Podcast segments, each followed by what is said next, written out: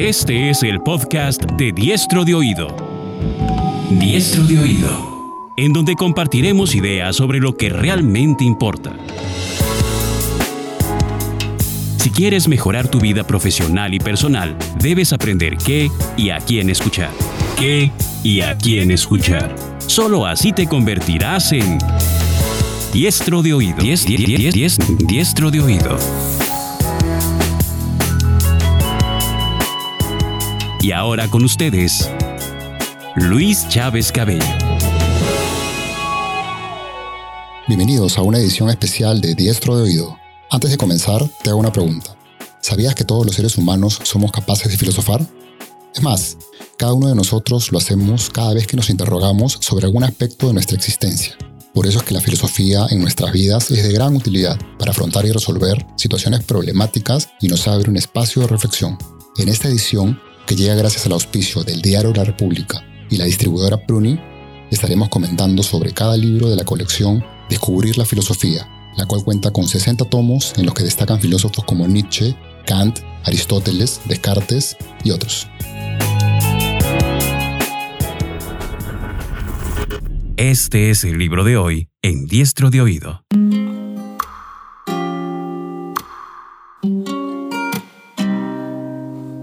Platón. La verdad está en otra parte. Este libro escrito por E. A. Dalmaccio es una muy buena introducción a la filosofía de Platón, de quien se dice fue el padre de la filosofía. El libro está constituido por cuatro partes. La primera cuenta algunos aspectos de su vida y obra y las otras tres desarrolla tres de sus grandes propuestas e ideas, la teoría de las formas, la filosofía política y la concepción de cuerpo y alma.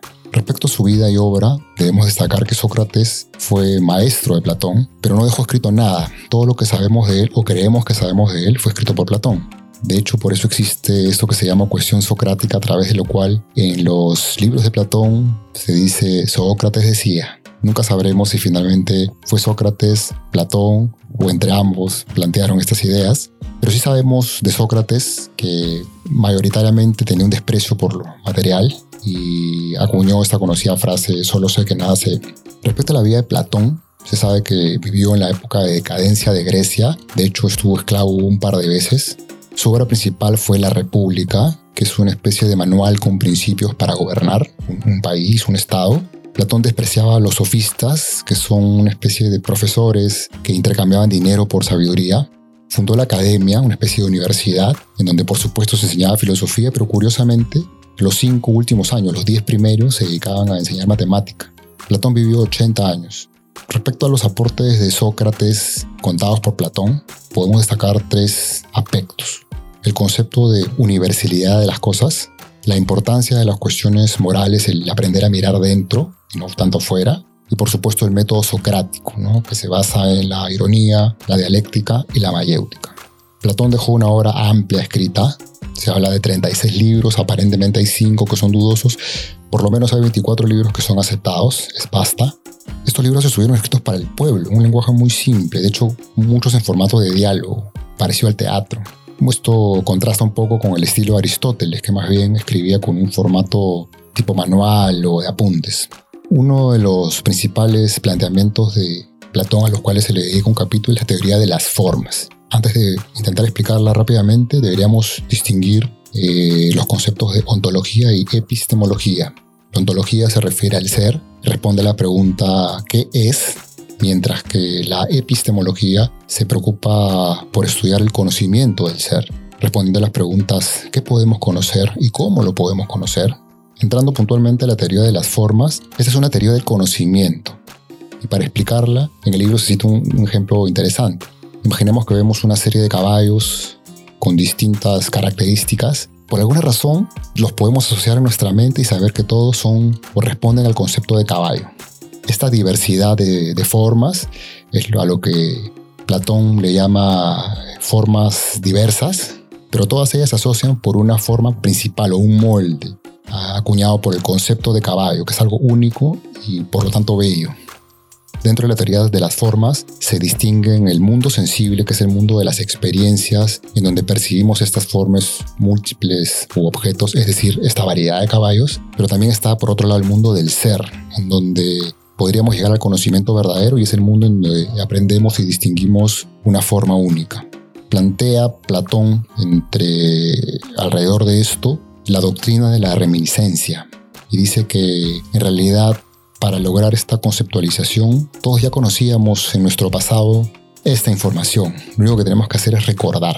De hecho se cita el conocido mito de la caverna, que más que volver a contarlo sería interesante resaltar que trata de dar a entender que creemos que lo único que podemos ver es la realidad y que la tarea, la obligación, el objetivo de un filósofo es liberarse de las cadenas para salir a mirar afuera y entender el mundo real.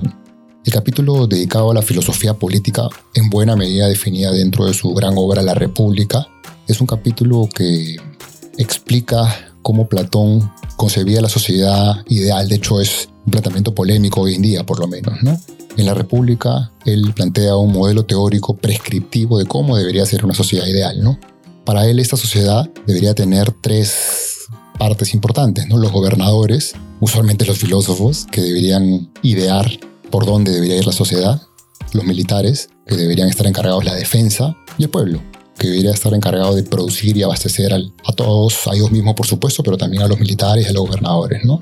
Y en esta sociedad la justicia consiste en que cada uno se dedique a lo que le corresponde, no, no tanto a la igualdad, sino que cada uno mantenga el sitio que ya tiene y haga lo mejor que puede.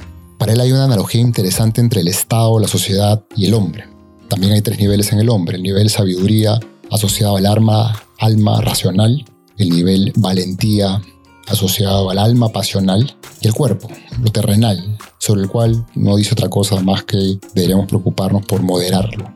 ¿Y cómo podría o cómo plantea Platón que se constituye este, esta sociedad ideal, este estado ideal? Plantea un par de acciones, ¿no? Una que calificaríamos triste hoy en día como la eugenesia, que no es otra cosa que la selección de las personas con mejores cualidades físicas, intelectuales, es decir, una especie de selección por razas para descartar a los que tienen menos cualidades, y adoctrinamiento, ¿no? Una vez que uno elegido a las personas, a los niños, porque en esa época se tiene que empezar, por supuesto, entrenarlos y adoctrinarlos en, en los principios básicos, ¿no? En el último capítulo, donde se explica esta conceptualización dualista de cuerpo y alma, se cita el mito de Er, según el cual todas las almas afrontan un juicio cada 10 años y dependiendo del resultado de ese juicio es que volvemos en forma corporal a la Tierra, dependiendo justamente del dictamen, ¿no? Y así durante un ciclo ad infinitum. Algo muy particular de Platón que se llama dualismo platónico, es esta existencia de siempre dos elementos para explicar las cosas, ¿no? No solamente el cuerpo y el alma, sino también habla de los sentidos y la razón, compara la opinión con la ciencia y los objetos versus las formas. Se encuentran, sin embargo, unas contradicciones en sus planteamientos respecto sobre todo al, cuerpo y al alma, esta dualidad, ¿no? Eh, el primero es que si existiera un alma individual, no habría mucha coherencia con esta concepción de las formas, ¿no? porque de lo contrario, no serían todas las almas formas múltiples de una única alma. Y la otra contradicción es que es difícil explicar cómo así podrían interrelacionarse el alma que tiene concepción divina y el cuerpo, que más bien es algo terrenal, pero que sabemos que en la práctica interactúan. En conclusión, luego de leer el libro, uno efectivamente se puede dar una buena idea de por qué se le considera padre fundador a Platón, básicamente por la gran influencia, ¿no? Por un lado, plantea los principales problemas de la filosofía, muchos de los cuales hasta hoy en día se discuten.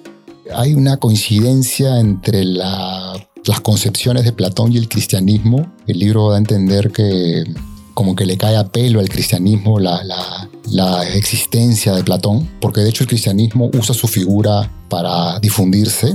Nietzsche, del cual hablamos en otro episodio, decía de hecho que el cristianismo es un populismo platónico. Y finalmente, con su planteamiento de estas ideas universales, Platón resuelve el monismo radical, que estaba obsesionado con que el ser es, uno solo y lo demás son apariencias, en contraposición con el dualismo superficial, que plantea más bien que todo es real al ser objetos individuales de la experiencia de cada persona. Este planteamiento universal es, es un balance entre ambos y un poco que resuelve ese gran conflicto que en la filosofía previa siempre se desató. Por supuesto que recomiendo el libro para enterarse de otros aspectos geográficos que van a permitir entender al personaje y el, tiempo en el que estuvo, que aparentemente influenció muchísimo. y de todas maneras para una explicación mucho más amplia de los tres grandes aportes que hemos comentado y otros conceptos. Nos vemos la próxima. Diestro de oído.